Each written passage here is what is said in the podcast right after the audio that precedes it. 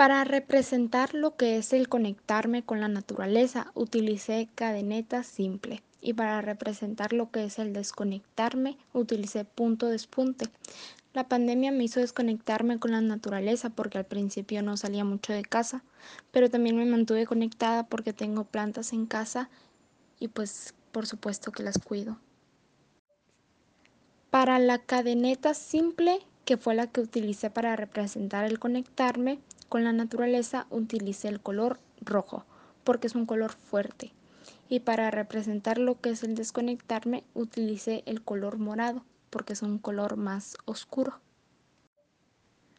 Para mí es el calor que se siente como acogedor y los aromas también porque me gusta el olor de las plantas, se siente un aire más puro.